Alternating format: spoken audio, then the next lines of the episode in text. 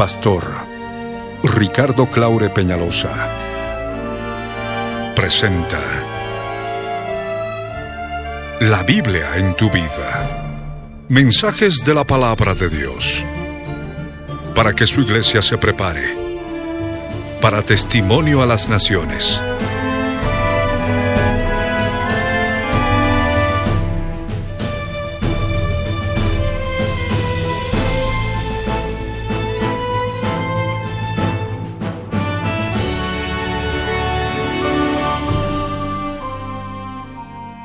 El mensaje de hoy titula Santidad y verdad para ser salvo el día de la ira.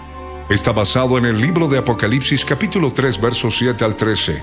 Fue grabado en vivo el 30 de agosto de 1998 en la ciudad de Cochabamba, Bolivia, como parte de los tesoros de las cosas viejas, y el 20 de diciembre de 2014 por las añadiduras y otros detalles como parte de los tesoros de las cosas nuevas, no te vayas y escucha con atención.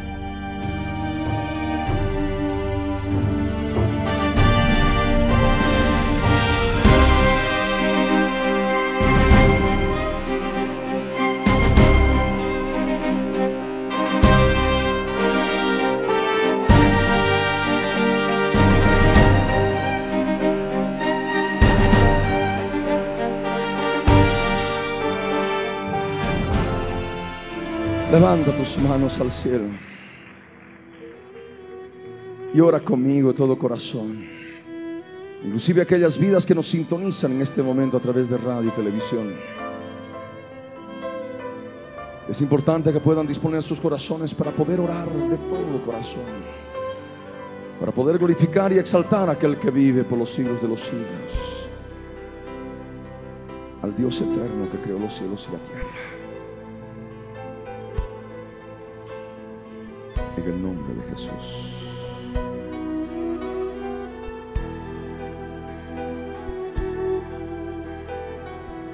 Levanta tus manos al cielo. Cierra tus ojos. Cierra el templo.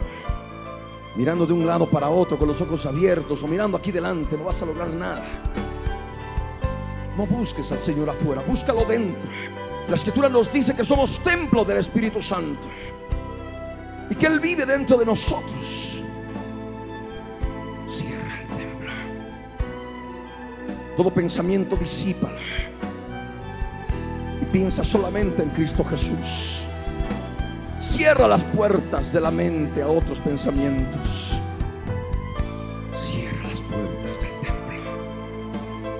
Y entra en lo más profundo de Él, en el templo, en el lugar santísimo, allí en tu espíritu tu alma vas a poder sentir la presencia de aquel que vive por los siglos de los siglos.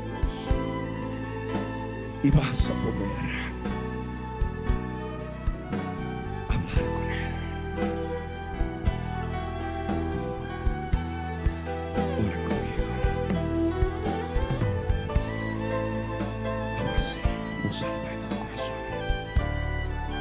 Padre amado. Padre Santo, en el nombre de Jesús, subimos a tu presencia para darte gracias, Señor, por este segundo culto que nos permites realizar en tu obra, Cristo viene, aquí en Bolivia, en esta ciudad de Cochabamba. Dios amado, queremos darte gracias porque eres bueno. Bendito seas, Dios amado. En este día, habla mi vida, habla mi vida a través de tu palabra. Señor, hazme entender, revélame por tu Espíritu Santo y hazme comprender todo lo que está escrito que tú has determinado que se predique en este día. Gracias Señor. Gracias Papito. Bendito seas por siempre. En el nombre de Jesús. y tomamos autoridad sobre toda fuerza espiritual enemiga. La reprendemos ahora y le echamos fuera, fuera de este lugar, fuera de este lugar, en el nombre de Jesús. Suelta en Cochabamba, suelta en Bolivia, suelten la hora, en el nombre de Jesús. Señor amado, te damos gracias por este tiempo de bendición, Señor. Gracias, mi Rey. Gracias, mi Salvador. En el nombre de Jesús, te damos gracias, Señor eterno. Gracias, Señor. En el nombre de Jesús. Amén. Amén. Así como están, sin murmullo. Yo les ruego que abran sus Biblias en el libro de Apocalipsis capítulo 3, verso 7 al verso 13. Apocalipsis capítulo 3, verso 7 al verso 13. Evitando el murmullo, evitando conversar con una u otra persona en este momento, cada uno permaneciendo en la presencia del Señor, cada uno permaneciendo en el lugar santísimo, sin salirse de Él, delante de su trono, glorificándole a Él en el interior, pensando solamente en Él y viviendo solamente en función de Él a partir de este momento, a fin de poder recibir esta palabra en el Espíritu, a fin de poder alimentarnos cada uno de nosotros a través de esta palabra. Por eso es necesario que desaparezca el murmullo ahora, en el nombre de Jesús.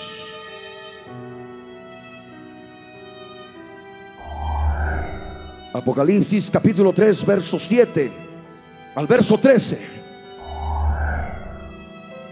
La palabra del Dios Todopoderoso, la palabra del Dios viviente en Cristo Jesús dice así, escribe al ángel de la iglesia en Filadelfia, esto dice el santo, el verdadero, el que tiene la llave de David, el que abre y ninguno cierra y cierra y ninguno abre.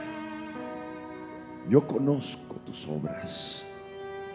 He aquí he puesto delante de ti una puerta abierta, la cual nadie puede cerrar.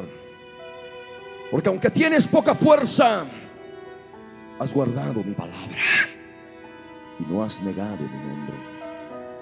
He aquí yo entrego de la sinagoga de Satanás a los que se dicen ser judíos y no lo son sino que mienten.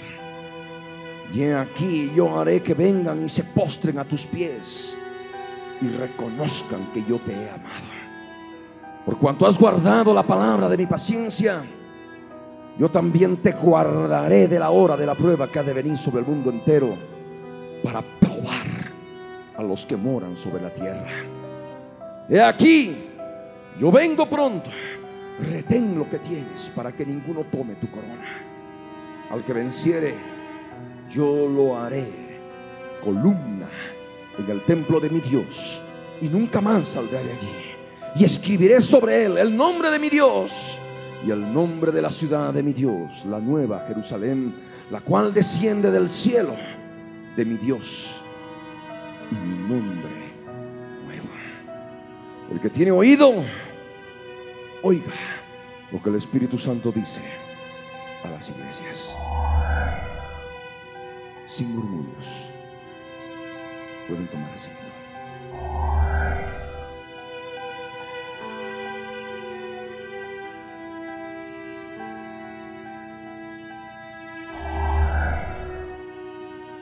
Es muy importante comprender esta palabra, sobre todo para aquellos que han podido discernir que vivimos días postreros, que vivimos días finales y que pronto la gran tribulación ha de poder ser una realidad eh, sobre la tierra.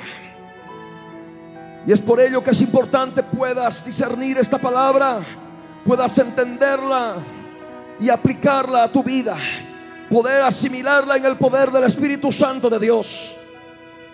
Aquí el Dios viviente por su Espíritu Santo a través de Cristo Jesús manifiesta En Apocalipsis capítulo 3, verso 7, escribe, escribe al ángel de la iglesia en Filadelfia. Escribe al mensajero de la iglesia en Filadelfia. Porque la palabra ángel significa mensajero. Y es justamente el mensajero que trae este mensaje. Es el Dios viviente por su Espíritu Santo. Un mensajero espiritual que trae este mensaje y es revelado en tu interior. Revelado en tu interior, escrito en letras de fuego. Si tú dispones tu corazón para que se haga. Por eso el Señor ordena. Escribe, escribe al mensajero de la iglesia en Filadelfia. Iglesia significa congregación. Iglesia significa reunión. Iglesia significa asamblea. La iglesia en Filadelfia es la iglesia fiel. Filadelfia es un lugar espiritual. No es la Filadelfia del tiempo antiguo que existía en los días del apóstol Juan. Simplemente aquel lugar físico sirvió de ejemplo, de figura espiritual para la Filadelfia espiritual en la cual todos podemos ser partícipes. Esta Filadelfia espiritual es un lugar de santidad, es un lugar de verdad. No es una congregación en especial, no es una denominación en especial. Es un lugar espiritual en el cual solamente tienen acceso aquellos que determinan vivir como el Dios viviente manifiesta en su palabra, a aquellos que forman parte de la iglesia en Filadelfia. Si tú quieres ser parte de ella, si tú quieres venir a formar parte de ella en el aspecto espiritual, debes dejar que el Dios viviente escriba este mensaje en tu interior. Escribe este mensaje en tu corazón. He aquí. Esto dice el Santo. Para que tú puedas comprender claramente lo que dice el Santo.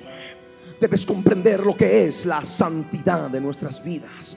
Debemos comprender la santidad que el Señor requiere de todos y cada uno de nosotros, sin excepción. La santidad de aquel que es santo. Cuando Él determina en primera de Pedro, capítulo 1, verso 16, sed santos, porque yo soy santo, dice el Señor. Y el santo de Israel no es más que Jesús de Nazaret. Jesús de Nazaret, en su santidad, se quiere revelar a aquellos que vienen a formar parte, que quieren formar parte de la iglesia de la Odisea. Y este mensaje tiene que ser escrito. Es un mensaje de santidad. La santidad de aquel que es santo. De aquel que quiere santidad en tu vida. Porque tú eres parte de Él. Si te consideras parte de Él. Quieres engrosar las filas de la iglesia. De la reunión. De la congregación de Filadelfia. Espiritual. La santidad implica limpieza. La santidad implica pureza. Sí, pureza. Pureza espiritual. Pureza del alma. Pureza del corazón. Y es necesario perfeccionarla. Por algo la escritura nos enseña que debemos perfeccionar la santidad en el temor de Dios. Amén. Segunda de Corintios capítulo 7 verso 1 nos enseña que la perfección de la santidad en el temor de Dios está íntimamente relacionada con la limpieza de toda contaminación de carne y de espíritu. En la medida que tú te limpies de toda contaminación de obra de la carne y de los espíritus inmundos que habitan en tu vida, las obras de la carne que le da la potestad a ellos de habitar en tu interior en la medida que te limpies, vas a ir perfeccionando la santidad. Amén. Porque de otra manera quedarás estancado en un estado de seguridad falsa, en un estado de cristianismo nominal, de apariencia de piedad. Y esto el Señor no quiere.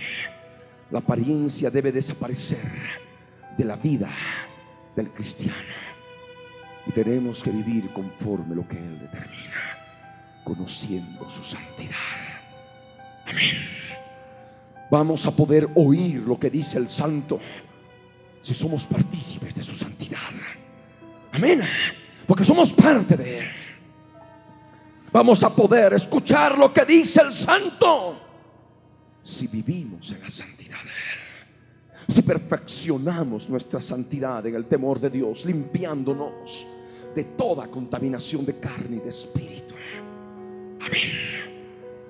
De esta manera, conociéndolo a Él que es santo, vamos a ser santos. Amén. Porque la medida que conocemos la limpieza, conocemos la santidad. La santidad de aquel que nos llamó por su misericordia. Y de esa manera empezamos a vivir la palabra. Sed santos. ¿Por qué? Porque yo soy santo, dice el Señor. Porque tenemos conocimiento de la santidad de Él. Vamos a poder ser santos en toda nuestra manera de vivir. Es que es importante que descanses. Es importante que tú descanses ahora en el Espíritu, en esta palabra. Porque con esfuerzo humano, con fuerza, con fuerza humana, no vas a poder lograr la santidad. Tú necesitas limpiarte. Y la única forma de limpiarte es utilizando la sangre del cordero. Pero la sangre del cordero solamente puede ser utilizada cuando hay convicción de pecado. Amén. Cuando hay arrepentimiento genuino. Porque si no hay arrepentimiento genuino, por más que repitas por repetir con tus labios de labios para afuera, esa sangre no ha de poder limpiar. Porque la sangre solamente limpia cuando la persona tiene convicción de pecado en el interior. Amén. Cuando hay arrepentimiento, cuando la persona se humilla, está tomando su cruz. Y de esta manera, por supuesto, que ha de poder conocer al verdadero. El verdadero es aquel que se manifiesta en Apocalipsis 19, verso 11. Fiel y verdadero. Y con justicia juzga y pelea. Y es Jesús de Nazaret, el verdadero. Aquel que ha de mostrar la verdad acerca de tu vida. Aquel que nos ha de mostrar la verdad que hay en nuestro interior. Aquel que dijo, yo soy el camino, la verdad y la vida. Nadie viene al Padre si no es por mí. Esa verdad, la verdad de Él, la verdad de Jesús, respecto de tu vida, respecto de lo que hay en tu interior, es una verdad absoluta. Es una verdad absoluta revelada en tu conciencia por el Espíritu Santo de Cristo. Tal cual como nos enseña la escritura en Romanos 9, verso 1. Mi conciencia me da testimonio en el Espíritu Santo que verdad digo y no miento. La verdad solamente se sabe en la conciencia. Amén. La verdad acerca de lo que hay en tu corazón, las imperfecciones, los errores, las obras de la carne que hay en el corazón carnal, que hemos heredado desde Adán, que forma parte de nuestra naturaleza caída. El único lugar que se conoce esa verdad es en la conciencia. No vas a poder oír lo que dice el verdadero si tú no reconoces dónde opera el verdadero. En qué parte de tu ser se revela la verdad del verdadero. Amén. Y es en tu conciencia. Allí, esa conciencia que te repito y una y otra vez para enseñar al pueblo a llevar vida espiritual en tu interior, que forma parte de tu espíritu regenerado el día que naciste de nuevo. Esa verdad de lo que ocurre en tu interior, el carácter, la forma de ser de todos y cada uno de nosotros. El Señor muestra lo que le desagrada en el interior, en la conciencia. Aquel que quiere venir a formar parte de Filadelfia debe disponer sus oídos para oír. Tiene que disponer su vida para que este mensaje sea escrito. Amén. Tiene que disponer su ser para vivir en santidad y también para vivir en la verdad de Jesucristo. Amén. Deja de engañarte, deja de echarle la culpa a otro, de estar acusando a uno o a otro. Empieza a ver en tu vida. En la medida que te veas dentro, vas a poder perfeccionarte. En la medida que sigas viendo afuera, a una u otra persona, no vas a poder perfeccionarte. Y te constituyes de esa manera en la conciencia de otros cometiendo semejante craso error. Porque el Señor no quiere que seamos conciencia de otros. Amén. Él te ha creado a ti con una conciencia y que Él quiere que la utilices para que de esa manera puedas crecer espiritualmente. Amén. Y vengas a formar parte de la iglesia de. Esto es lo que dice el santo, el verdadero, el que tiene la llave de David. Ya el profeta Isaías en el capítulo 22, verso 22, manifestó en relación al Mesías que sobre su hombro iba a estar la llave de la casa de David. La llave que permite abrir y nadie cierra. Y cierra y ninguno puede. Y es Jesús de Nazaret, aquel que tiene el poder de abrir y nadie puede cerrar. Aquel que tiene el poder, que cierra y nadie puede abrir. El que quiere que se escriba este mensaje en tu vida. Para que tú decidas, para que tú te des cuenta verdaderamente lo que es necesario para poder escapar fuera de la gran tribulación. Para poder salir fuera de la gran tribulación. En esta generación de los postreros días. En esta generación de los días finales. Es necesario que abras tu entendimiento. Porque esta no es solamente una palabra que va por ahí, que puede todavía ser predicada en muchos siglos más posteriores. No, esta es palabra, palabra que se está predicando y hay corto tiempo para que siga siendo predicada. No tenemos muchos siglos todavía en la expectativa. Tenemos ya en este tiempo profético que vivimos los postreros días que nos habla la Biblia. Amén. Y es por eso comprender lo que está escrito. Santidad, verdad, oír y al mismo tiempo comprender que siendo parte de Jesús tenemos la llave. Amén. Tenemos la llave. La llave del Señor Jesucristo. La llave de la casa de David, de la cual nosotros hemos venido a formar parte por medio de la fe. Amén. ¿Qué es lo que dice el Señor? Aquellos que quieren formar parte de Filadelfia yo conozco tus obras. Yo conozco tus obras. Cuando hablamos de conocimiento en la Biblia, no hablamos de un conocimiento deductivo, no hablamos de un conocimiento racional, no hablamos de un conocimiento intelectual. No hablamos de un conjunto de opiniones de acuerdo al conocimiento que pueda tener una persona sin letras o un intelectual, un profesional, un científico. No, cuando hablamos en la Biblia de conocimiento, hablamos de conocimiento espiritual revelado por el Espíritu Santo de Dios.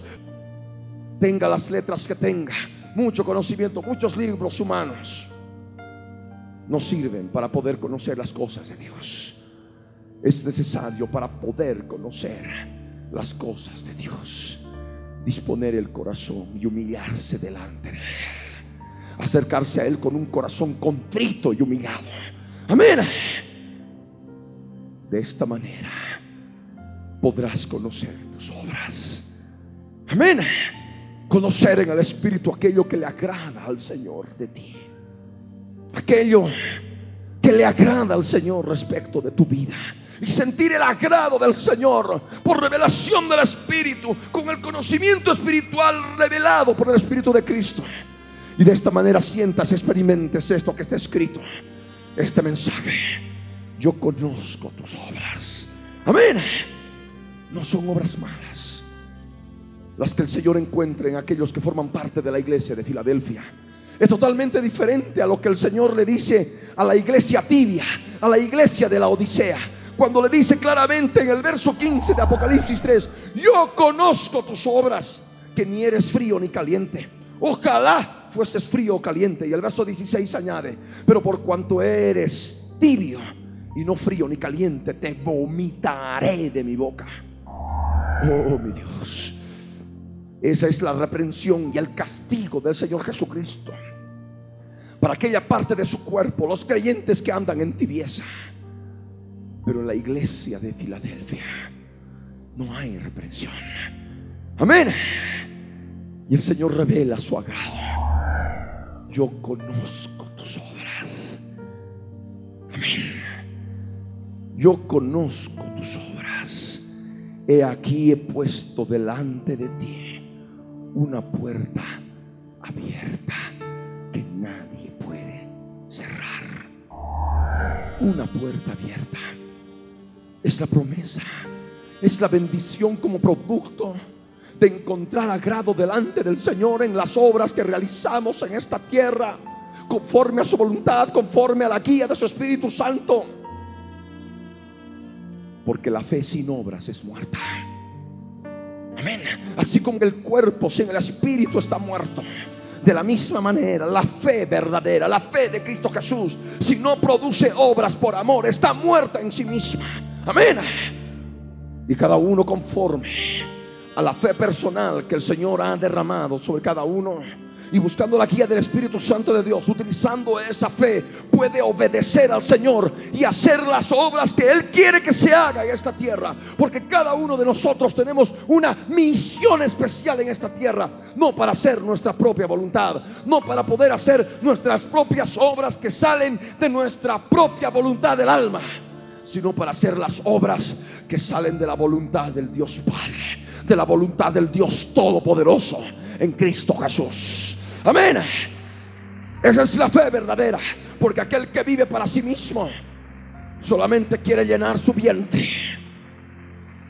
Comamos y bebamos porque mañana moriremos. No, el Señor no nos ha llamado para que nos comportemos como los animales. Amén.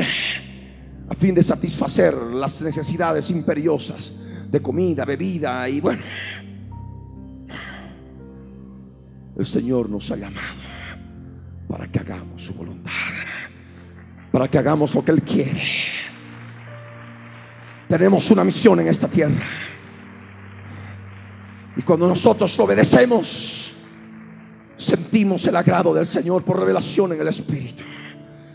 Y se cumple esa palabra. Yo conozco tus obras. He aquí he puesto una puerta abierta delante de ti.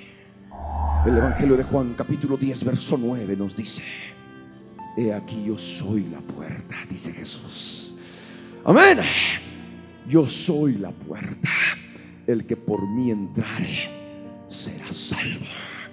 Y entrará y saldrá y hallará pastos. Esa es la puerta abierta para aquel que quiere servir al Señor, para aquel que se consagra a Él, para aquel que ya no vive para sí mismo, sino vive para Él. Aleluya. Puerta abierta para hallar salvación. Primera de Pedro capítulo 1 verso 9 nos enseña que el fin de nuestra fe es la salvación de nuestras almas. Y a través de la puerta abierta, entrando por la puerta abierta, vamos a encontrar salvación para el alma. En la Biblia, la palabra salvación no solamente implica salvación, sino también implica sustento, liberación. Amén. Salvación del alma, sustento del alma, liberación del alma. Es lo que experimenta la iglesia de Filadelfia. Amén.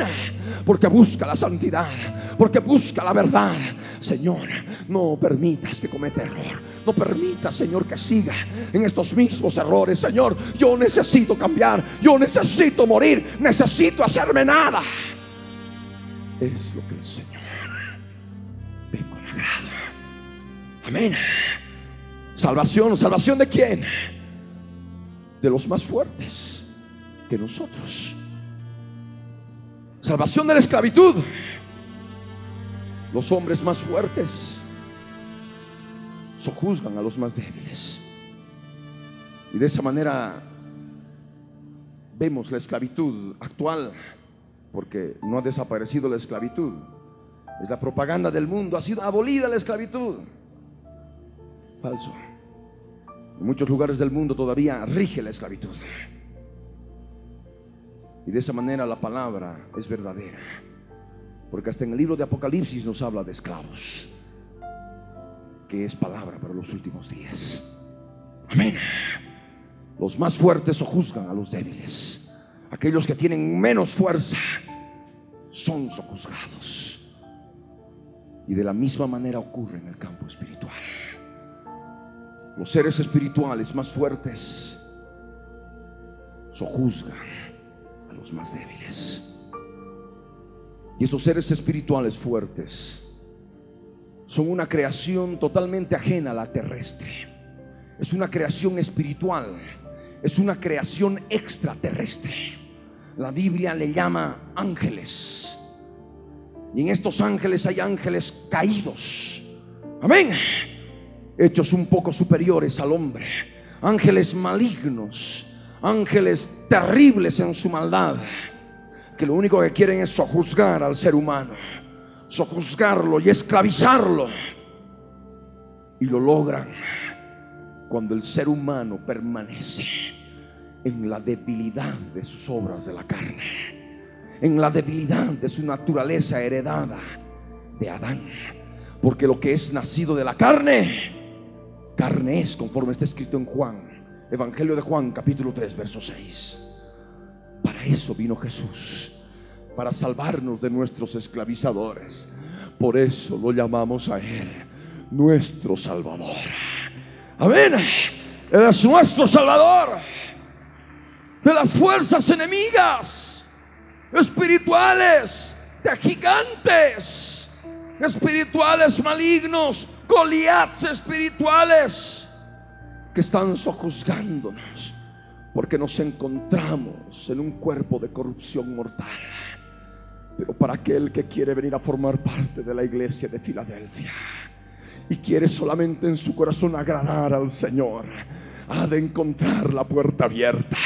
Y entrando por la puerta abierta, que no es más que Jesús de Nazaret, ha de poder encontrar salvación de su alma. Su alma ha de ser libre de las fuerzas enemigas, de las fuerzas esclavizadoras, de depresión, desesperación, zozobra, desilusión, soledad, tristeza del mundo, pensamientos inicuos, pensamientos de pesimismo, recuerdos recurrentes del pasado y tantas otras cosas que se sirven nuestros enemigos esclavizadores para sojuzgar al pueblo de Dios. Amén. Y a través de esto viene el sustento en el alma. Ese sustento en el alma acompañado de fuerza. Pero no es fuerza humana, no es fuerza muscular, no es fuerza de fisiculturistas de esta tierra, no, es fuerza espiritual. Se cumple la palabra tal cual está escrito en Efesios 6, verso 10. Fortaleceos en el Señor y en el poder de su fuerza.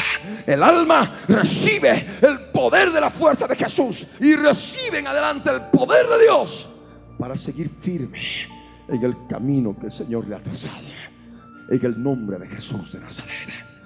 El alma recibe el sustento, la fuerza. Desánimo, ¿qué desánimo? En vez de desánimo hay aliento. Muerte, ¿qué muerte? Hay vida. Sigo adelante en el nombre de Jesús de Nazaret, venciendo todo obstáculo. Esa es la vida del cristiano en Filadelfia. Sustentado en el alma, porque la puerta está abierta. Amén. Y por supuesto, liberación. Liberación del alma. Salvación, sustento y liberación. ¿Liberación de quién? De los más fuertes que nosotros. A los cuales vencemos no con nuestras fuerzas, sino con el poder del Espíritu Santo. En el nombre de Jesús de Nazaret. Liberación libertad de fuerzas enemigas operantes en la mente, en las emociones, en la voluntad, que provocan tanto dolor y tanta destrucción, sobre todo en cristianos nominales, que están alejados del poder del Espíritu Santo de Dios y se rigen en base a doctrinas de hombres que no tienen nada que ver con lo que es el poder de la palabra de Dios en estos días postreros que está cobrando vida vida para aquellos que quieren recibirla. Amén. Es lo que tú necesitas comprender, es lo que tú necesitas saber. Por eso abre tu entendimiento, abre tus ojos, abre tu corazón. Está esa puerta abierta. Reconocemos por eso a Jesús, Soter, Es la palabra griega. Salvador, sustentador, libertador. Libertador es redentor. Redentor significa aquel que compra de la esclavitud, aquel que es más fuerte que tú y paga el precio y trae libertad a tu vida. Amén. Y esa es la puerta abierta para que conozcas la profundidad de la redención que Jesús ha consumado en la cruz del Calvario. Y solamente vas a poder recibirla, solamente vas a poder conocerla, solamente vas a poder experimentarla si tú decides escuchar a aquel que es santo y verdadero en tu interior, aquel que es Jesús de Nazaret, buscando la santidad, buscando la perfección de la santidad, buscando la verdad, no de otros, sino la verdad acerca de tu vida. Porque la salvación es personal. Amén. Es personal. Por eso es importante que reconozcas esto. Está abierta esa puerta, la cual nadie, escúchalo bien, nadie puede cerrar. Aleluya. Esa puerta está abierta y nadie ha de poder cerrarla. Amén. Para aquellos que disponen servir al Señor en sus corazones, en la iglesia espiritual de Filadelfia. Amén. Esta es la promesa del Señor. Porque aunque tengas poca fuerza, vas a poder guardar su palabra. Es lo que el Señor nos enseña y nos dice. Porque aunque tienes poca fuerza, has guardado mi palabra y no has negado mi nombre. La poca fuerza se manifiesta en nosotros porque somos seres humanos en carne. Y hay poca fuerza espiritual en la carne. La carne no se sujeta a la ley de Dios ni tampoco puede. La carne no puede agradar a Dios. Amén. No hay la fuerza. Pero aunque tenemos poca fuerza debido a la carne, podemos utilizar el poder que emana de la cruz del Calvario dándole muerte a la carne en la cruz y luego resucitando en gloria en el poder del Espíritu Santo para seguir firme, llevando adelante la misión que Él nos ha encomendado, guardando su palabra. Aunque tienes poca fuerza, has guardado mi palabra. Y guardar la palabra no significa aprendérsela de memoria y tenerla dentro y luego repetirla como loro con libro, capítulo, versículo, que por supuesto ayuda mucho, sobre todo en la predicación de la palabra. Pero no, esto no es el todo. Guardar la palabra significa experimentar la palabra. Amén. Atesorar la palabra y vivir conforme a ella. Es lo que el Señor demanda para aquellos que quieren formar parte de la iglesia de Filadelfia. Y esa palabra es el verbo. Y ese verbo es la puerta. Esa puerta es el verbo. Y ese verbo es Jesús de Nazaret. Guardando la palabra, viviendo la palabra, estás permitiendo que Jesús se manifieste en tu vida, guardando a Jesús en tu interior.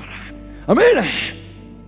Aunque tengas poca fuerza, aunque tengamos poca fuerza, por supuesto que sí, esta carne en nosotros agarra y opera y algún momento mucho se desclava. Lo que el Señor quiere es que vivamos conforme a lo que está escrito. Amén. Guardando su palabra. De ninguna manera negando su nombre. Dejando de ser cristianos ocultos, cristianos tras bambalinas, sino cristianos verdaderos. En el lugar donde te encuentres, en el trufi, en el taxi, en la calle, en la oficina, en todo lugar. Manifiestes lo que Jesús ha hecho en tu vida y utilices el nombre de Jesús de Nazaret, testificando de lo que Él ha hecho en tu vida, manifestándoles que todavía no eres perfecto, estás en proceso de perfeccionamiento, que no te vean en ti, porque si ven en ti van a fallar y van a quebrarse y van a retroceder, enseñándoles que vean a Jesús, porque Él no falla, Él es el verdadero. Y de esta manera vas a poder ser bendición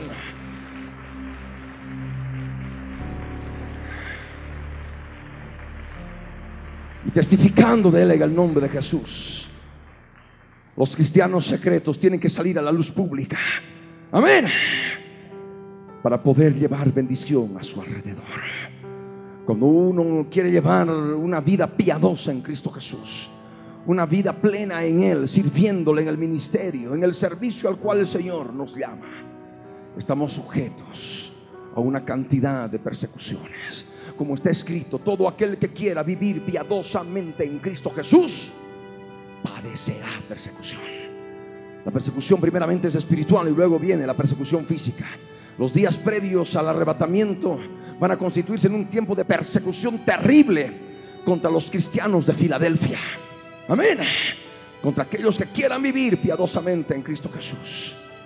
No importa. Tenemos que pagar el precio. Y esa persecución ha de ser dada a través de falsos hermanos. A través de falsas personas que aparentemente forman parte del pueblo de Dios, pero espiritualmente nunca lo han formado. Amén. Aquellos que se dicen ser judíos, pero no lo son porque mienten.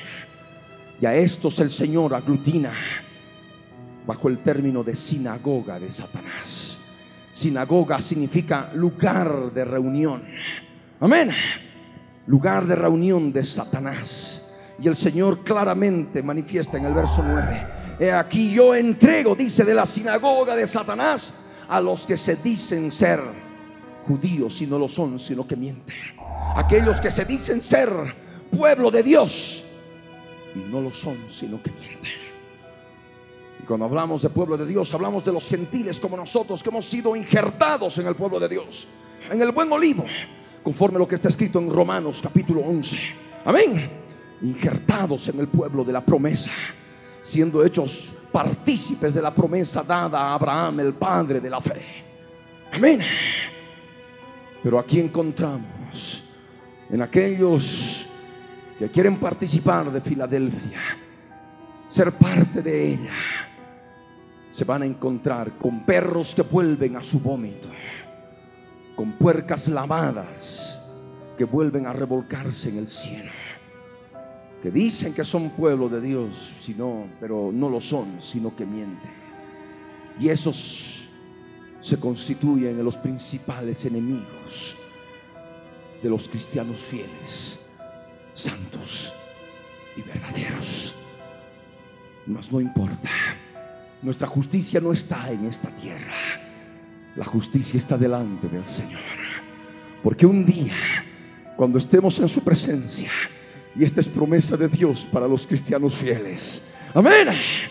Que saben reconocer a los mentirosos que dicen que son pueblo de Dios.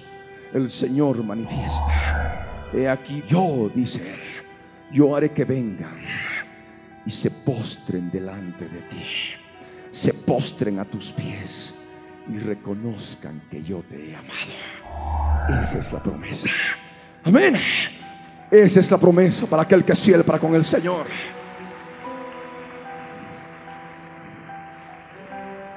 Un día van a tener que obedecer al Rey de Reyes y Señor de Señores. Y van a venir y Él les ha de ordenar. Y van a tener que obedecer. Y se van a postrar ante nuestros pies.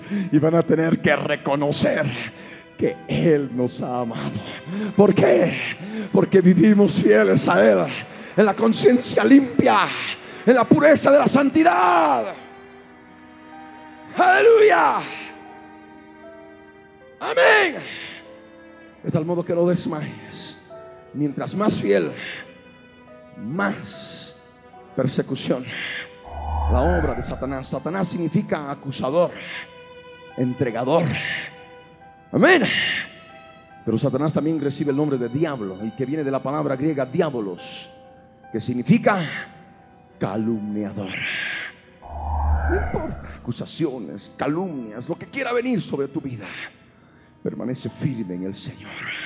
Porque aquellos que en algún momento lo hicieron, van a tener que comparecer ante el juez del universo. Van a tener que venir y el Señor les ha de obligar a que se posen a tus pies y reconozcan que Él te ha amado. Aleluya. Es promesa del Señor. Es palabra de Dios. Él lo ha de hacer en justicia porque Él es justo. Porque todo es descubierto delante de sus ojos. No hay nada oculto. Amén. Nada, oculto. Esta es una promesa importante para aquellos que quieren venir a formar parte de Filadelfia. Pero hay otra también muy, muy importante que tiene relación para nuestros días finales, para nuestros días postreros. Tal cual como está escrito en el verso 10 del capítulo 3 de Apocalipsis. He aquí, dice la escritura, por cuanto has guardado la palabra de mi paciencia, yo te guardaré de la hora de la prueba que ha de venir sobre el mundo entero para probar a los que moran sobre la tierra. La hora de la prueba que ha de venir sobre el mundo entero es el día de la ira del Cordero. La hora de la prueba que ha de venir sobre el mundo entero es el día del Señor. La hora de la prueba que ha de venir sobre el mundo entero es la gran tribulación. Como dijo Jesús, gran tribulación como nunca antes ha habido desde el principio del mundo, ni la habrá después de aquella gran tribulación. Esta es la promesa para los fieles. Amén. Esta es la promesa para aquellos que buscan la santidad y la verdad. Porque aquellos que todavía quieren seguir en su pecado, en su inmundicia, en su tibieza, se van a quedar en la gran tribulación. Porque se habrá demostrado que no formaron parte de la iglesia de Filadelfia, sino de la iglesia de la Odisea. Amén. Discierne esto. Es la promesa que el Señor da. Por cuanto has guardado la palabra de mi paciencia. Guardar la palabra. Teniendo paciencia que es fruto del Espíritu de Dios. Amén. Esperando en Él. Vamos a ser rescatados. Él nos ha de guardar de la hora de la prueba que ha de venir sobre el mundo entero para probar a los moradores de la tierra en ese momento terrible, cuando se abre el sexto sello, porque el sexto sello da comienzo a la ira del Cordero, el sexto sello da comienzo a la gran tribulación, se ha de producir un gran terremoto. Ese gran terremoto que ha de ser provocado por el poder de resurrección. Los sepulcros van a ser abiertos. Los que durmieron en la fe del Mesías van a ser despertados y nosotros los que vivimos, los que estemos viviendo en el Espíritu, los que hayamos quedado, vamos a ser arrebatados en un momento, en un abrir y cerrar de ojos y seremos transformados en cuerpos glorificados. Amén. De pronto seremos revestidos de inmortalidad. Ya no más carne mortal, ya no más la naturaleza de Adán, de una carne mortal, sino una carne diferente, carne llena de la gloria del Dios de Israel de la Shekinah del Dios de Israel y nos iremos para arriba. Esto he tardado tal vez como unos 60 segundos en poder explicarlo, pero ha de suceder en un abrir y cerrar de ojos. Cierra los ojos ahorita. Ábrelos y, y vuelve a cerrar. En esa parte indivisible de tiempo nos vamos a encontrar con el Señor en el aire. Así en un instante. Aleluya. Es la promesa para la iglesia fiel. Él nos ha de guardar. Él no ha de permitir que nos quedemos en la gran tribulación. Él nos ha de sacar fuera de la gran tribulación cuando ésta ya haya empezado a través de ese gran terremoto. Y esto lo ha de hacer en una milésima parte de tiempo en un abrir y cerrar de ojos. Amén. El sol se ha de poner negro aquí en la tierra. El sol se ha de poner negro como tela de silicio. El silicio es el pelo de la cabra, la cabra negra, con jaspes de diferentes tonalidades de negro. El sol se ha de volver así, negro. La luna, toda como sangre, un color rojo escarlata. El color de la sangre. Ha de ser algo terrible. Las estrellas del cielo van a caer sobre la tierra. Ángeles, ángeles caídos van a abandonar las regiones espirituales donde ahora se mueven y van a estar en el mundo físico, en el mundo terrenal, por el poder de la fuerza del viento, del neuma, del Espíritu Santo que los ha de arrojar después de la batalla final en el cielo, los ha de arrojar del cielo a la tierra. Y van a estar en toda su apariencia grotesca, como nos describe la Biblia. Seres horripilantes, animales con apariencia humana, humanos con apariencia de mezcla de varios animales. Cosas horripilantes van a estar caminando sobre la tierra. Y de esto ya Satanás está preparando la mentalidad de los humanos a través de las diferentes películas de, Hollywood y de televisión. Simplemente es un adelanto de lo que ha de ocurrir en los días de la gran tribulación. Estos seres tan poderosos, una creación no humana, una creación no terrestre, los ángeles caídos, juntamente con el dragón, que es el mismo Satanás, ha de estar esclavizando a los humanos en la tierra. ¿Se dan cuenta? En toda su maldad.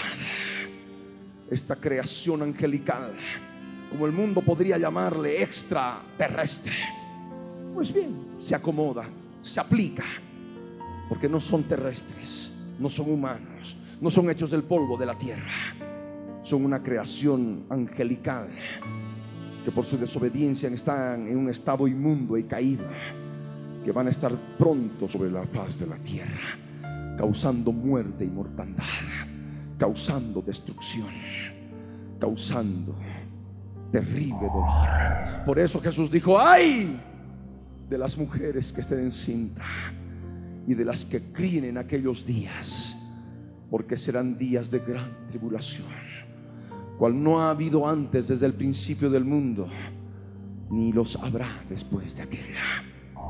Amén. Amén. El cielo se desvanecerá como un pergamino que se enrolla, como nos explica la escritura. El desvanecimiento de la capa de ozono, que es parte fundamental del cielo que Dios ha creado y que circunda la tierra como una cortina para morar, como nos explica el profeta Isaías se ha de desvanecer. Aquella capa de ozono que nos protege de los rayos ultravioleta del sol ha de desvanecerse como nos profetiza la Biblia cuando ya haya empezado la gran tribulación. Y todos van a estar allí. La humanidad que se quede ha de, tener que salir en el día cubiertas, con anteojos. No van a poder siquiera ver la luz en forma natural por la ceguera que producen los rayos ultravioleta. La piel no ha de ser expuesta en forma directa al sol, porque produce cáncer los rayos ultravioleta, envejecimiento prematuro. Y de esto nos habla la profecía bíblica Isaías 51, verso 6. Que la tierra se envejecerá como ropa de vestir y de la misma manera perecerán sus moradores viejos la vejez prematura que causa los rayos ultravioleta del sol. Y esto lo que vivimos ahora simplemente son adelantos. Jesús habló de que los terremotos en diferentes lugares iban a incrementarse como los dolores de la mujer que está de parto. Y ahora escuchamos un terremoto por aquí, otro por allá, un terremoto por aquí, otro por allá. ¿Qué es lo que está pasando? Estos terremotos están anunciando el gran terremoto de resurrección que viene pronto, cuando nuestra redención se consume en el nombre de Jesús de Nazaret. Son las señales de los últimos días. Amén. Son señales proféticas de los últimos días. Estemos atentos a lo que está aconteciendo a nuestro alrededor, porque claramente nos muestra que Jesús está por venir. Jesús viene pronto por su iglesia, la iglesia fiel, para sacarla fuera de la gran tribulación para guardarla de la hora de la prueba que debe venir sobre el mundo entero. Aleluya. Los reyes de la tierra, los grandes, los poderosos, los ricos, los libres, los esclavos, los militares, capitanes de 50, como nos explica la Biblia con el término griego quiliarcas, van a huir a las peñas de los montes, a las cuevas, para protegerse. Ha de ser tan terrible ese terremoto y que de pronto caigan esos seres horripilantes sobre la tierra y la humanidad los vea caminando en toda su maldad, en toda su apariencia grotesca, esos ángeles caídos. Oh Señor, la humanidad ha de correr a las cuevas, la humanidad ha de correr a las montañas. Y si vemos nosotros aquí en Cochabamba. Aquí cerca en Torotoro hay una cantidad de cuevas que quieren utilizar ahora para el turismo. Que no nos extrañe que la gran tribulación, esas cuevas se conviertan en habitación de las personas que se queden en la gran tribulación. Van a ser días horribles, días terribles. Y es lo que nos enseña la palabra. Huirán, huirán. Se van a esconder en las cuevas y en las peñas de los montes, diciendo a las mismas peñas, a los mismos montes, caed sobre nosotros y escondednos de aquel que está sentado en el trono y de la ira del Cordero, porque el gran día de su ira ha llegado. ¿Y quién podrá sostenerse en pie? Nadie. Porque la Biblia nos dice que hasta los varones estarán como mujer que está de parto, de espaldas, con las piernas hacia arriba, temblando de dolor y de miedo y de espanto de lo que ha de venir sobre la tierra. Los varones, hasta los más valientes, van a estar de espaldas, gritando de miedo. ¿Quién podrá sostenerse en pie? Solamente la iglesia fiel. Que ha de estar bajo sus pies la gloria del Dios de Israel que lo sostiene. Aleluya. La Shekinah del Dios eterno para encontrarse con su Señor en el aire. Amén. Aleluya. Por eso el Señor dice, he aquí yo vengo pronto aquellos que forman parte de Filadelfia.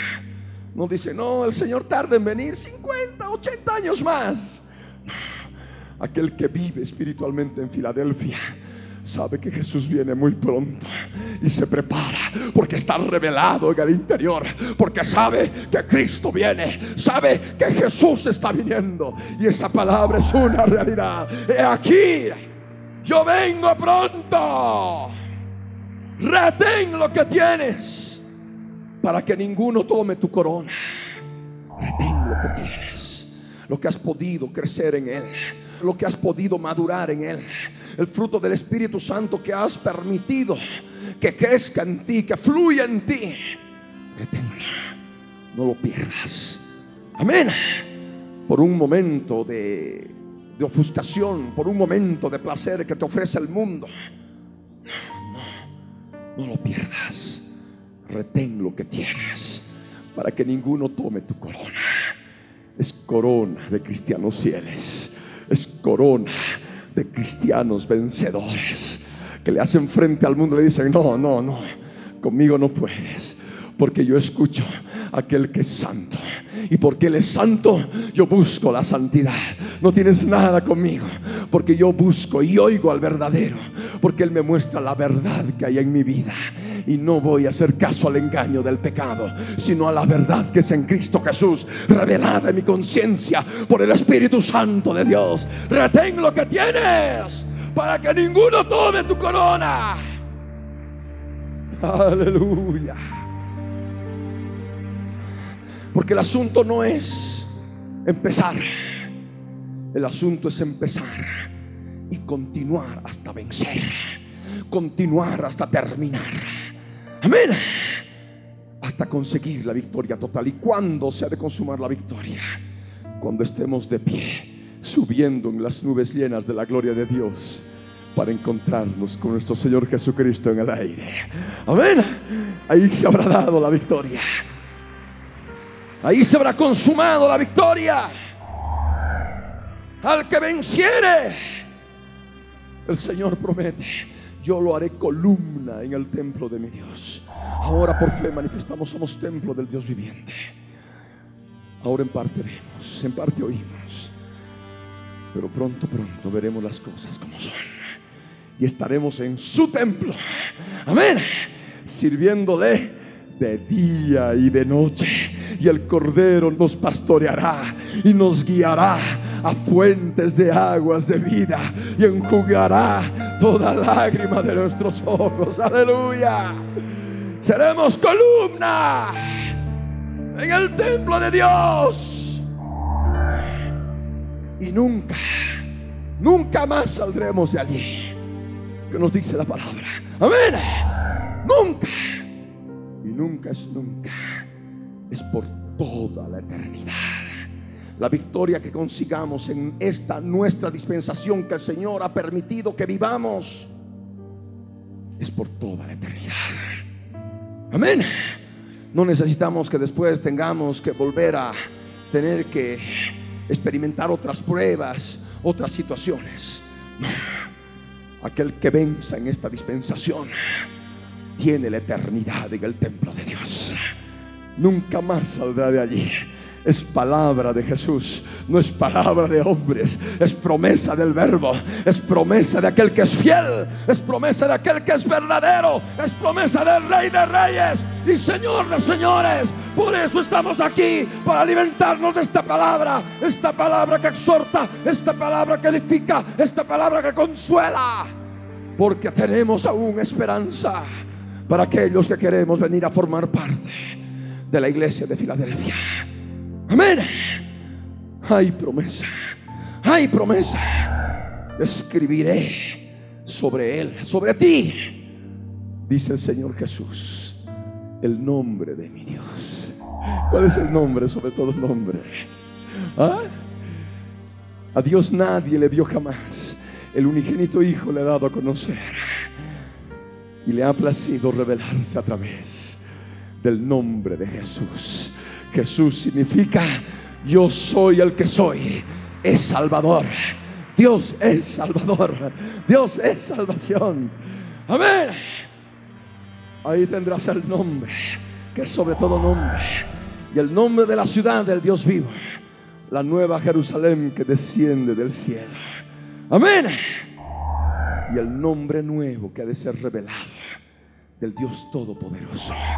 Por eso el Señor dice, mi nombre nuevo. Amén. Amén. ¿Cuántos quieren ser columna en el templo de Dios por toda la eternidad? ¿Cuántos quieren que en esa columna se escriba el nombre de Dios? ¿Cuántos quieren ser columna en la cual se escriba el nombre de la ciudad del Dios vivo, la nueva Jerusalén? ¿Cuántos quieren ser columna en la cual se escriba el nombre nuevo? de Dios. ¿Cuántos? El que tiene oído para oír, oiga lo que el Espíritu Santo dice a las iglesias. Amén. Amén. Así que dispón tu vida, dispón tu ser. Tú necesitas vivir en la presencia del Señor. Escribe este mensaje. La iglesia de Filadelfia es aquella, la única, que ha de ser guardada de la hora de la prueba, que ha de venir sobre el mundo entero para probar a los que moran sobre la tierra. Amén. Si tú has estado en tibieza y ahora quieres ser caliente, siendo parte de la iglesia de Filadelfia, arrepiéntete ahora. Yo reprendo y castigo a todos los que amo, dice el Señor. Sea pues celoso y arrepiéntete. Porque al que venciere, le daré que se siente conmigo en mi trono. Así como yo he vencido, dice el Señor, y me he sentado con mi Padre en su trono. Esto también es promesa de Dios. Para poder permanecer firme hasta que Él venga. He aquí yo estoy a la puerta y llamo. Dice Jesús, si alguno oye mi voz y abre la puerta, yo entraré a él y cenaré con él y él conmigo. ¿Dónde, Señor? En las bodas del Cordero. Es promesa del Señor, aleluya. Es su misericordia. Por eso, por eso, abandona la tibieza. Y ahora caliéntate en el fuego del Espíritu de Dios. De esta manera podrás encontrar bendición en tu vida hasta que Él venga. Vamos a ponernos de pie.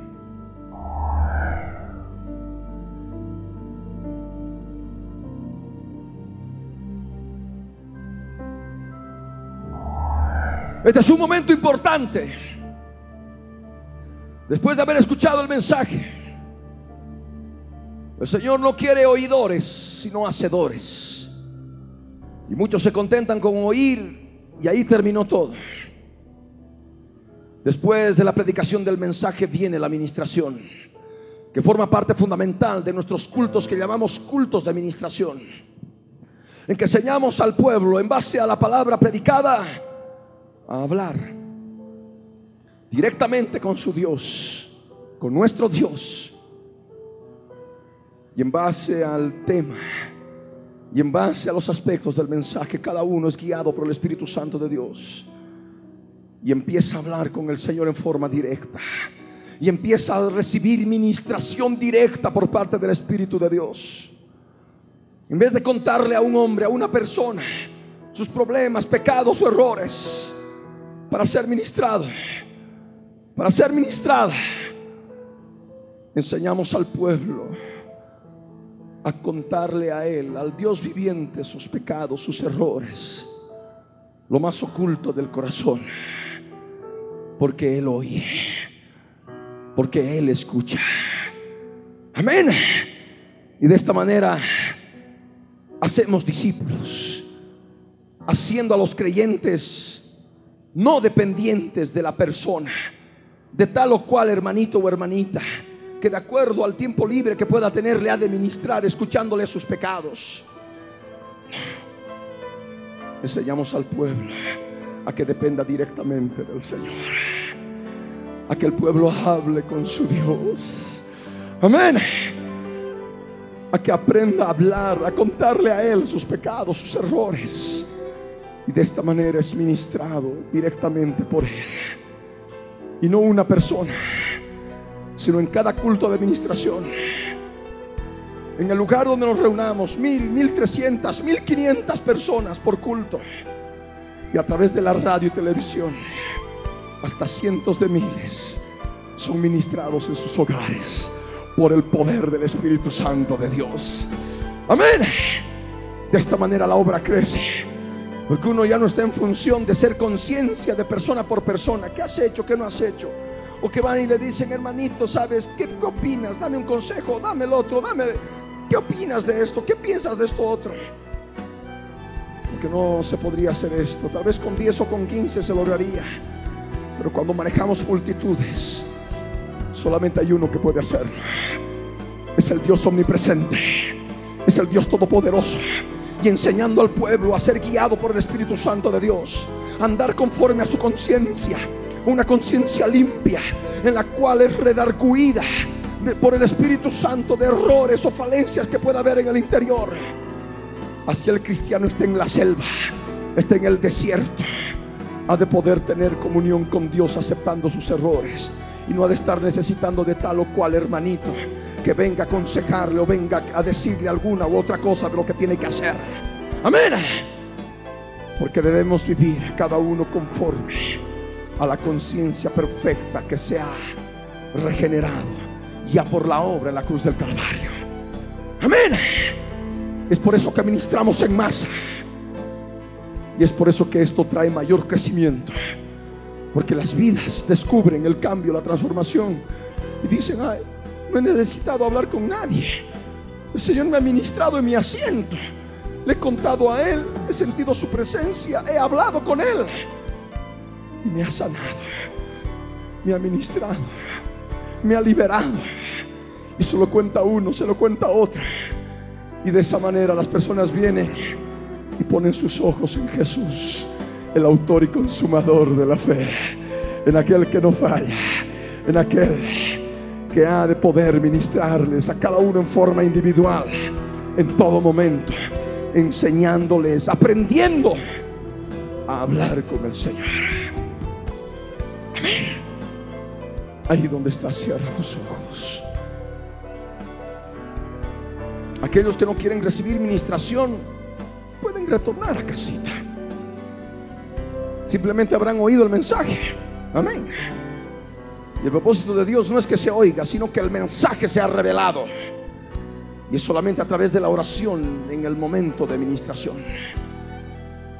Por eso ahí donde estás, cierra tus ojos. y ora conmigo de todo corazón. Padre amado, Padre Santo, en el nombre de Jesús, yo subo a tu presencia para pedirte, Señor, que obres en mi vida. Yo necesito de ti. Tú eres Dios bueno. Tú eres Dios todopoderoso. Señor, quiero utilizar mi conciencia en la verdad de tu Espíritu Santo y me hagas saber aquello que necesito para ser parte de Filadelfia. Señor amado, quiero salir fuera de la gran tribulación. Señor amado, yo creo en tu promesa. Señor, ayúdame ahora. Quiero contarte. Ayúdame a recordar aquello que me aleja de ti. Yo necesito vencer. Yo necesito vencer. Poderoso Señor. En el nombre de Jesús. Necesito limpiarme de toda contaminación de carne y de espíritu. Perfeccionando la santidad. Solamente así podré oír aquel que es santo y verdadero. Jesús de Nazaret en mi vida. Por eso, Señor, escribe este mensaje en mi interior. Quiero sentir la puerta, la puerta abierta para entrar, entrar por ella y salvar, sustentar, liberar mi alma de la muerte espiritual en que estoy sometido por fuerzas malignas espirituales que operan desde las regiones celestes. Ayúdame, Señor. Necesito de ti. No quiero quedarme con los labios cerrados. A partir de este instante, quiero usar mis labios, no para murmurar, no para hablar de nadie, sino para hablar de, de mi vida, Señor, para contarte lo que me está pasando dentro, para que tú, Señor, sepas que estoy utilizando mi conciencia perfeccionada a través de la obra de la cruz del Calvario. Por eso, Señor, heme aquí. Hazme recordar. Ayúdame con tu Espíritu Santo. Quiero hablar contigo, reconociendo todo lo que me aleja de ti. En el nombre de Jesús. Ahora empieza a hablar con el Señor. Empieza a hablar con Él, con los ojos cerrados. Empieza a hablar con el Señor.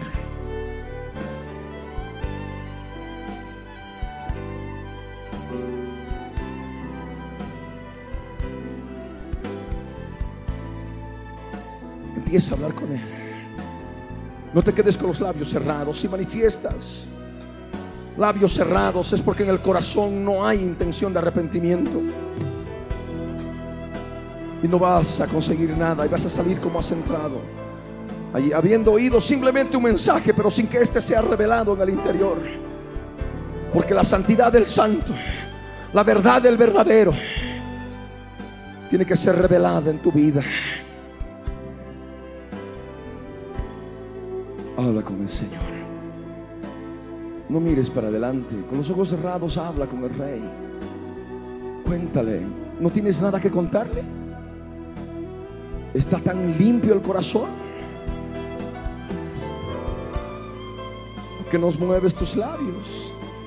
Es que no hay nada que contarle, no hay nada que decirle. Y esto no hablo a todos, son algunos.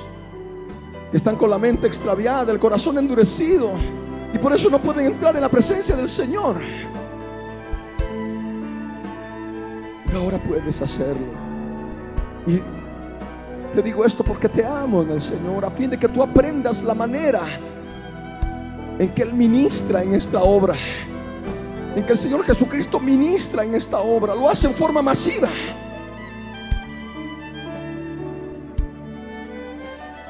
Hablando tú con Él. Y Él te está escuchando. De otra manera pierdes, pierdes miserablemente un tiempo tan precioso en que podrías recibir tanta bendición hablando con Él. Es tan fácil hablar con Él. Es necesario que el que se acerca a Él crea que le hay y que es galardonador de los que le buscan. Él está aquí ahora por su Espíritu Santo. Él puede escuchar a cada uno en forma individual, lo que no puede hacer ningún ser humano. Si quisiéramos ministrar a las mil o mil trescientas personas existentes en este momento, en este lugar, o las personas que están en sintonía de radio y televisión, necesitaríamos miles de ministradores que ministren individualmente a cada uno. Y esto sería un esfuerzo humano al cual el Señor no nos ha llamado. Porque no podríamos hacerlo, no podríamos efectivizarlo, no podríamos conseguir victoria. Por eso es importante enseñar al pueblo a hablar directamente con su Dios, hacerlo dependiente totalmente de Jesús. Y de ninguna persona en esta tierra.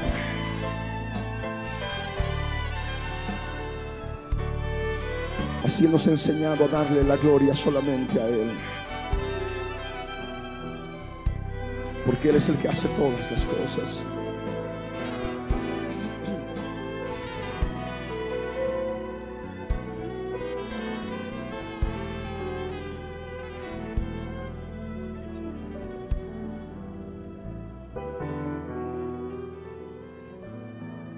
Quebrantamiento del Espíritu de Dios. Jesús les dijo, ¿habéis entendido todas estas cosas? Ellos respondieron, sí, Señor. Él les dijo, por eso todo escriba, doctor, en el reino de los cielos es semejante a un padre de familia que saca de su tesoro cosas nuevas y cosas viejas.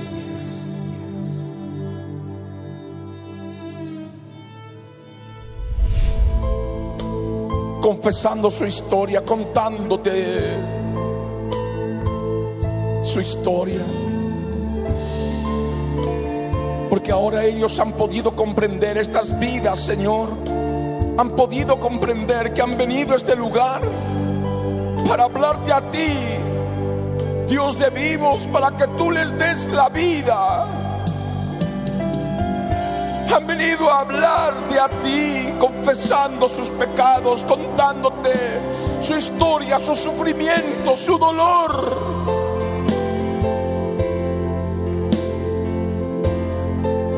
para que tú les des la vida. Tu vida, mi Dios.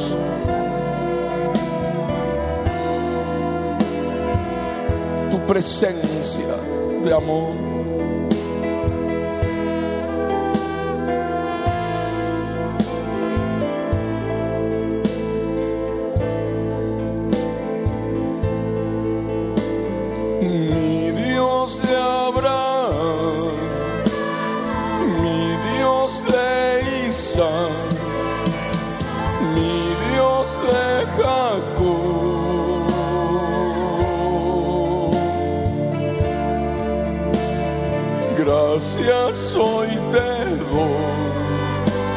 por todo tu amor sobre estas almas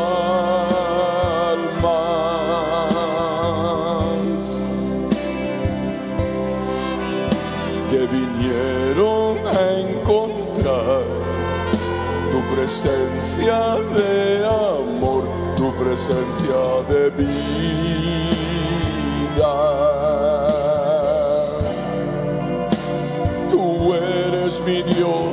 amado,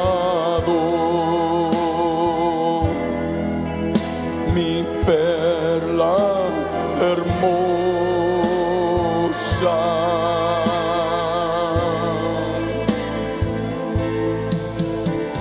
Escucha por favor cada oración de estas almas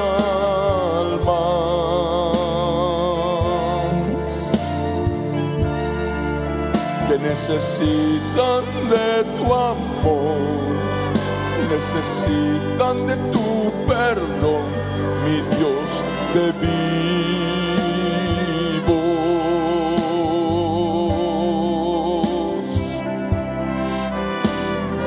Mientras te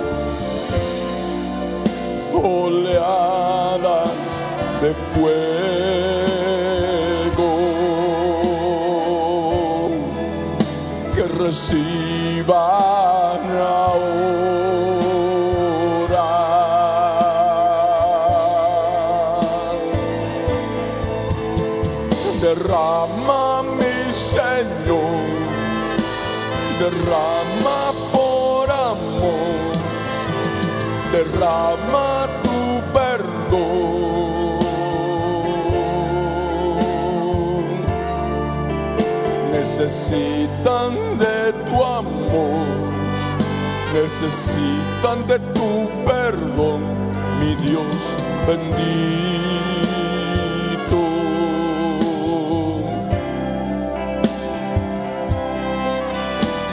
Declamo en este día, declamo en este día por estas almas,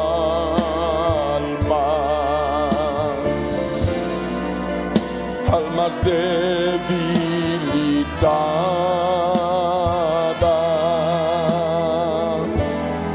por el pecado en su carne.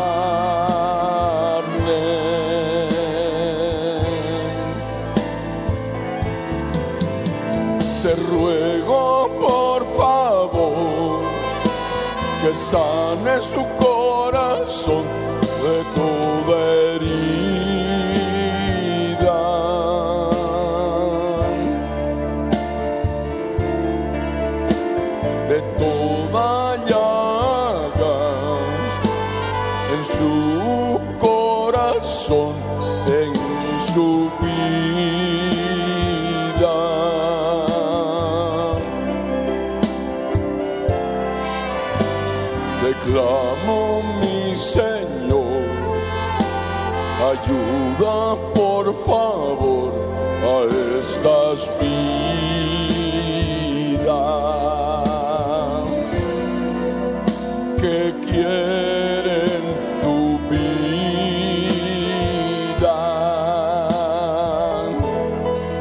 no perderse entre los muertos.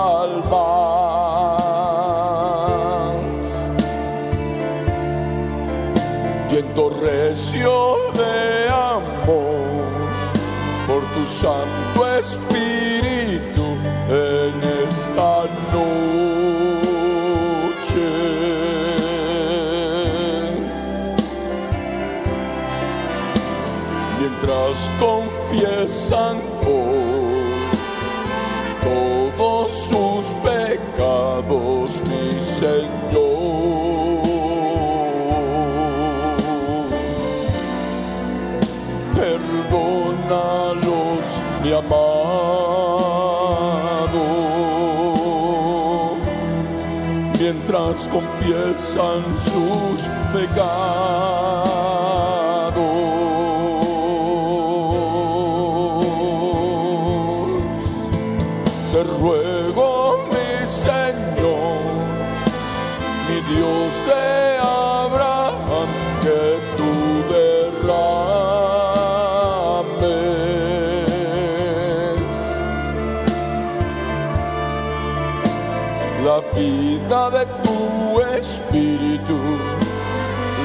Vida de tu espíritu sobre ellas.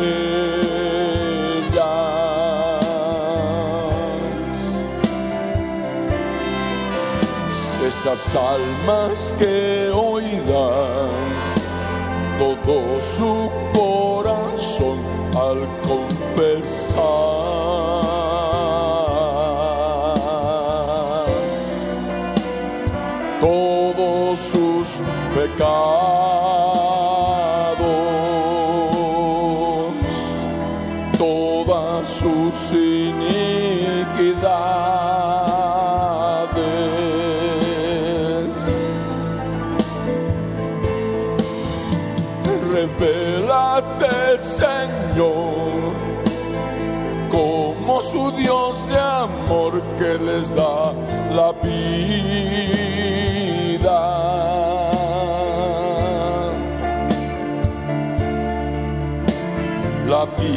de tu espíritu, la vida de tu espíritu, vida de Dios.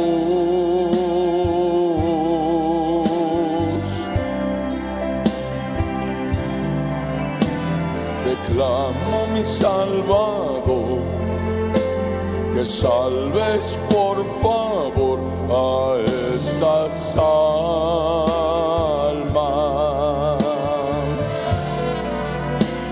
poder del pecado, de la esclavitud del diablo.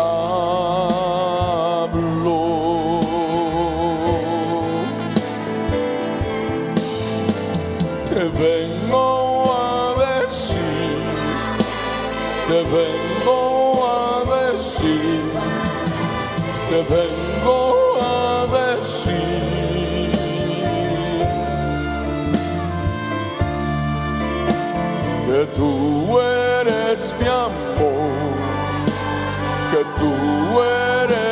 amor, tú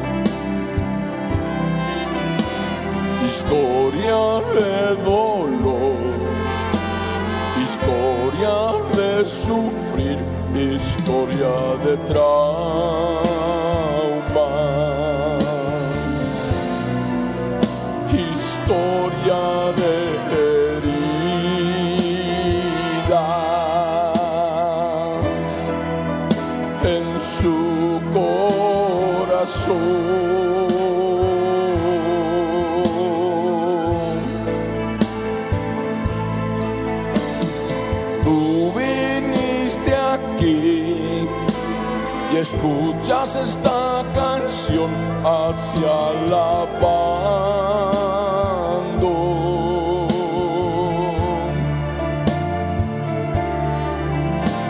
a Cristo nuestro Rey, nuestra resurrección que nos dio la vida.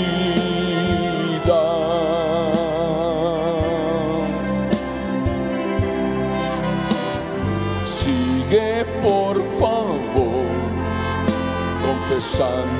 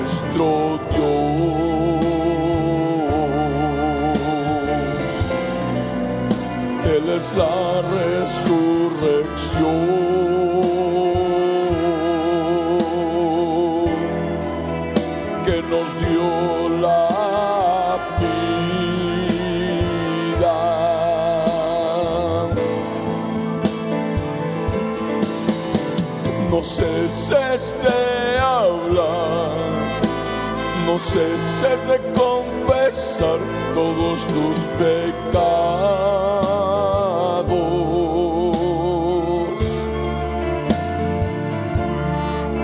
Mientras recuerdas tu andar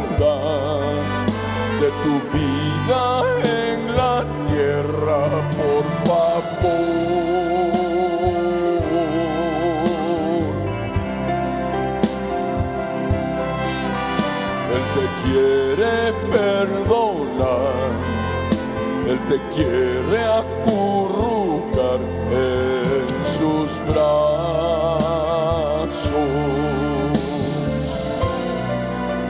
Es un Dios de amor,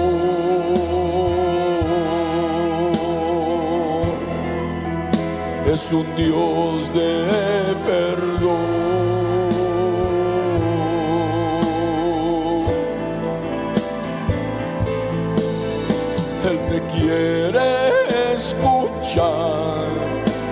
Te quiere escuchar, Él te quiere escuchar.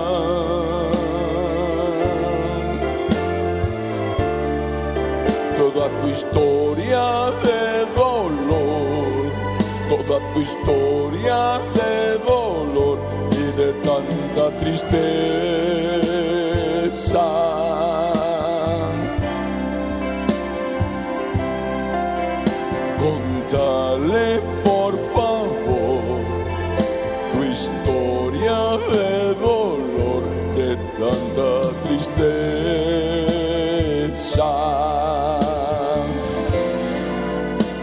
Tantas lágrimas derramadas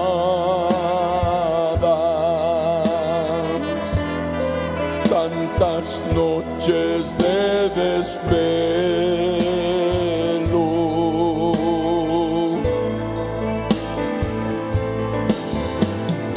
Habla con tu Señor, habla con tu Dios, es Dios real.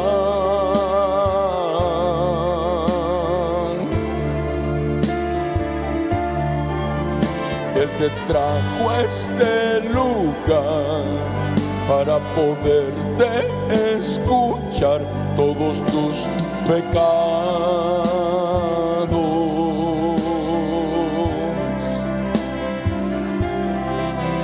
Para que le puedas contar tu historia de dolor pena.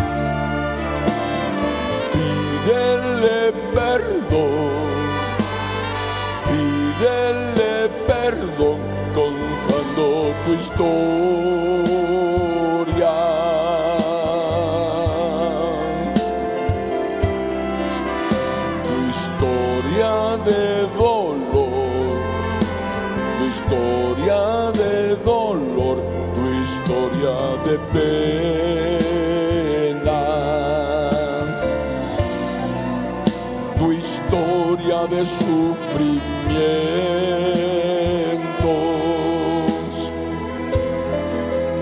tu historia de lágrimas.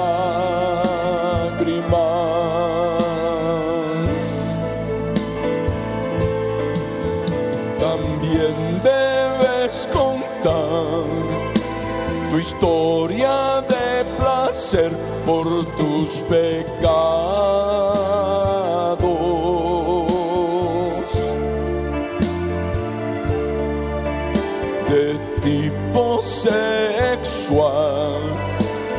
De tipo sexual en tu cuerpo.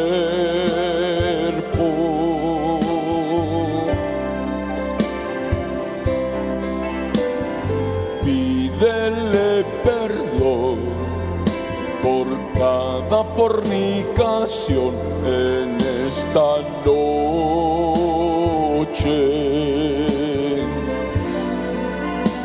Esta noche de amor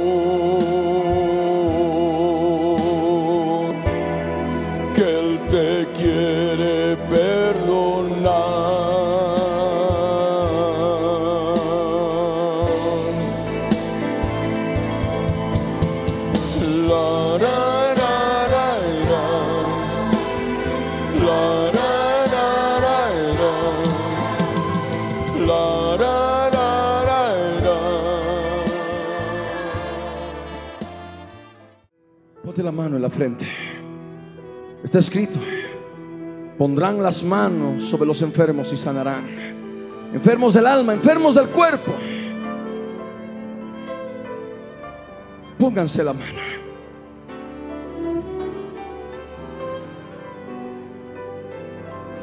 Utiliza la fe, la palabra. Muchos esperan que otros les pongan las manos para ser ministrados, para ser sanados, para ser liberados, desconociendo el poder que tiene cada cristiano en el Espíritu Santo de Dios. Por eso ahora estás aprendiendo. Tú tienes el poder. Ponte la mano en la frente. y ora conmigo. De todo corazón.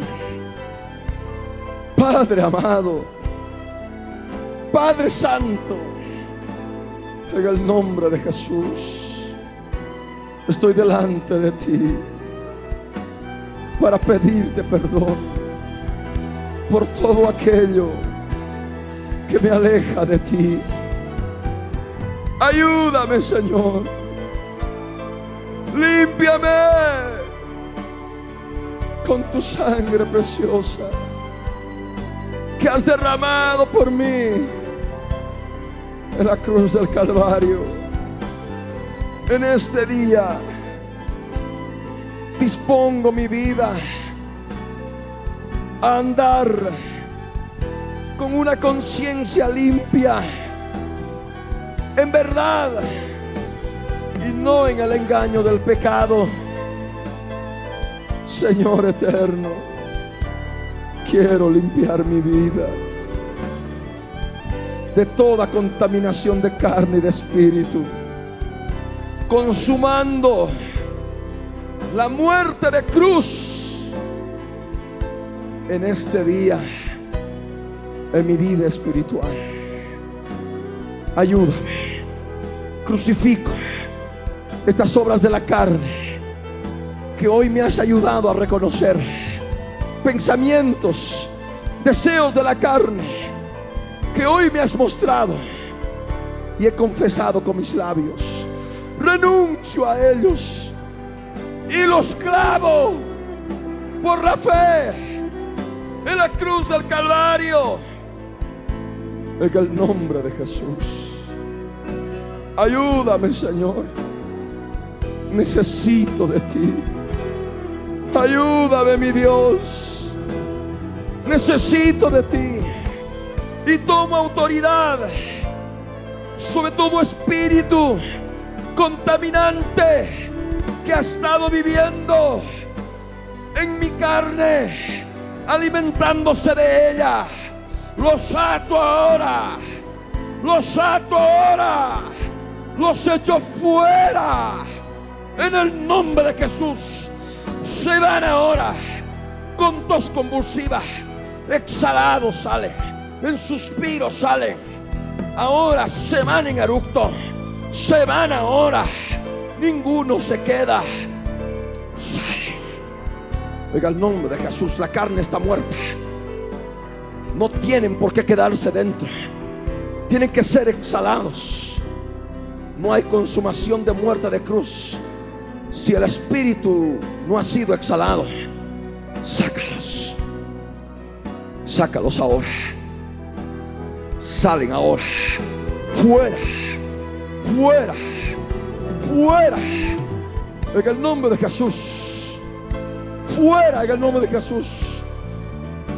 La libertad que Él da a través de la muerte de cruz es tan fácil como el respirar. Es tan fácil como el respirar. Es tan fácil como el exhalar, el soplar, el echar aire. Es tan sencillo ser libre, pero solamente cuando ha habido convicción de pecado y deseo profundo de pasar por la cruz, de tomar la cruz negándose a sí mismo, reconociendo el error, el pecado, la maldad en el corazón. De otra manera, haga lo que haga sople lo que sople, no sucederá nada. La liberación espiritual es verdadera y real cuando primeramente ha habido convicción, arrepentimiento, humillación delante del Señor, reconociendo el pecado. No hay muerte de cruz sin negación a sí mismo. No hay muerte de cruz verdadera si no ha habido arrepentimiento conociendo la verdad de tu corazón, utilizando la conciencia. No hay, no hay.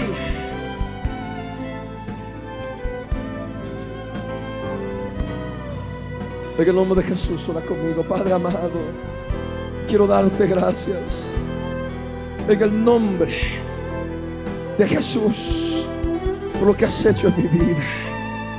Señor, he consumado la muerte de cruz en mi vida, despojando a los principados y a las potestades, exhibiéndolos públicamente, triunfando sobre ellos en la cruz, Señor.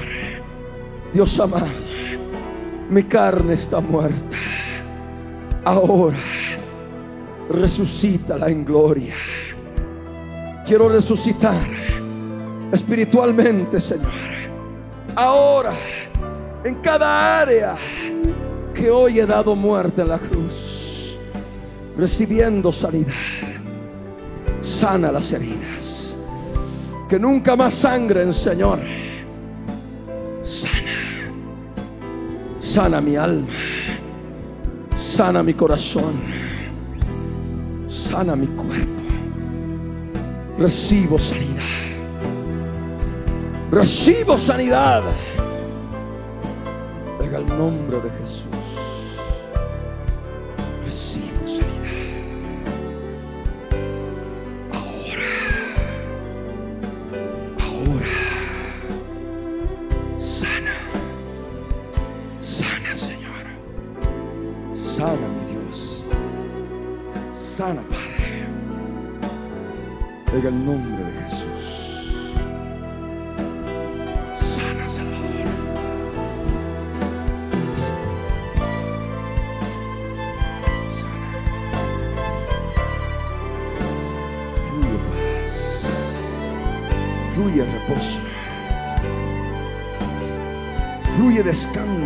Alma.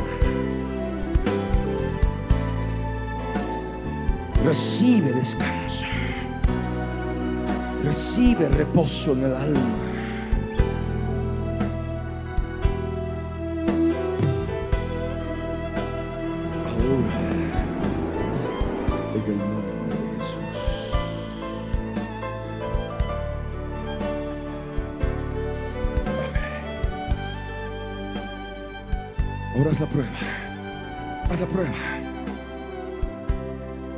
Aquellas personas que están experimentando sanidad en el alma, levante la mano.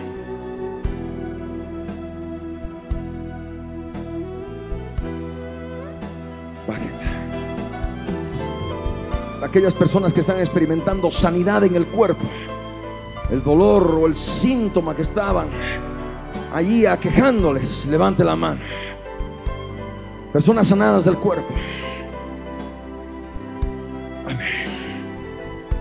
Ahora, las personas sanadas del alma y del cuerpo, o sanadas del alma, o sanadas del cuerpo, o sanadas del alma y del cuerpo, levanten sus dos manos en alto.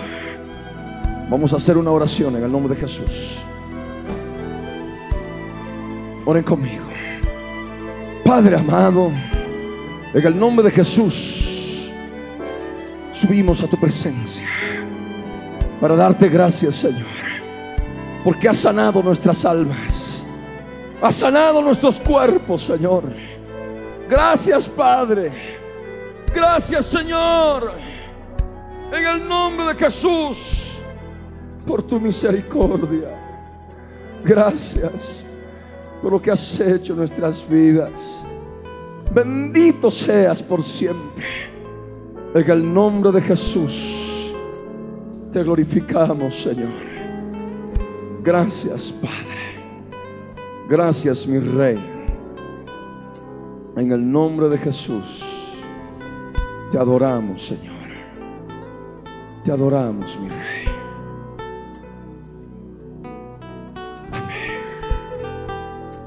Damos un aplauso al Señor.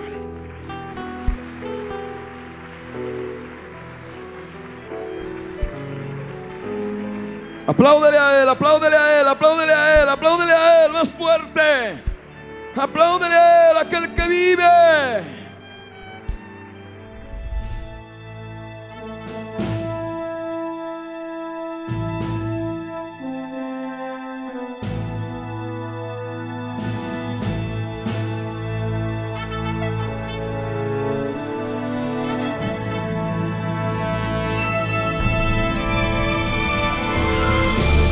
El contenido del mensaje predicado a través de la Biblia en tu vida el día de hoy ha sido previamente controlado minuciosamente por nuestro Departamento de Control de Cumplimiento de Ley Antidiscriminatoria y sus correspondientes derechos de autor están registrados tal cual salen al aire por todo medio masivo de comunicación en el Servicio Nacional de Propiedad Intelectual SENAPI para contrarrestar posibles calumnias y cosas afines.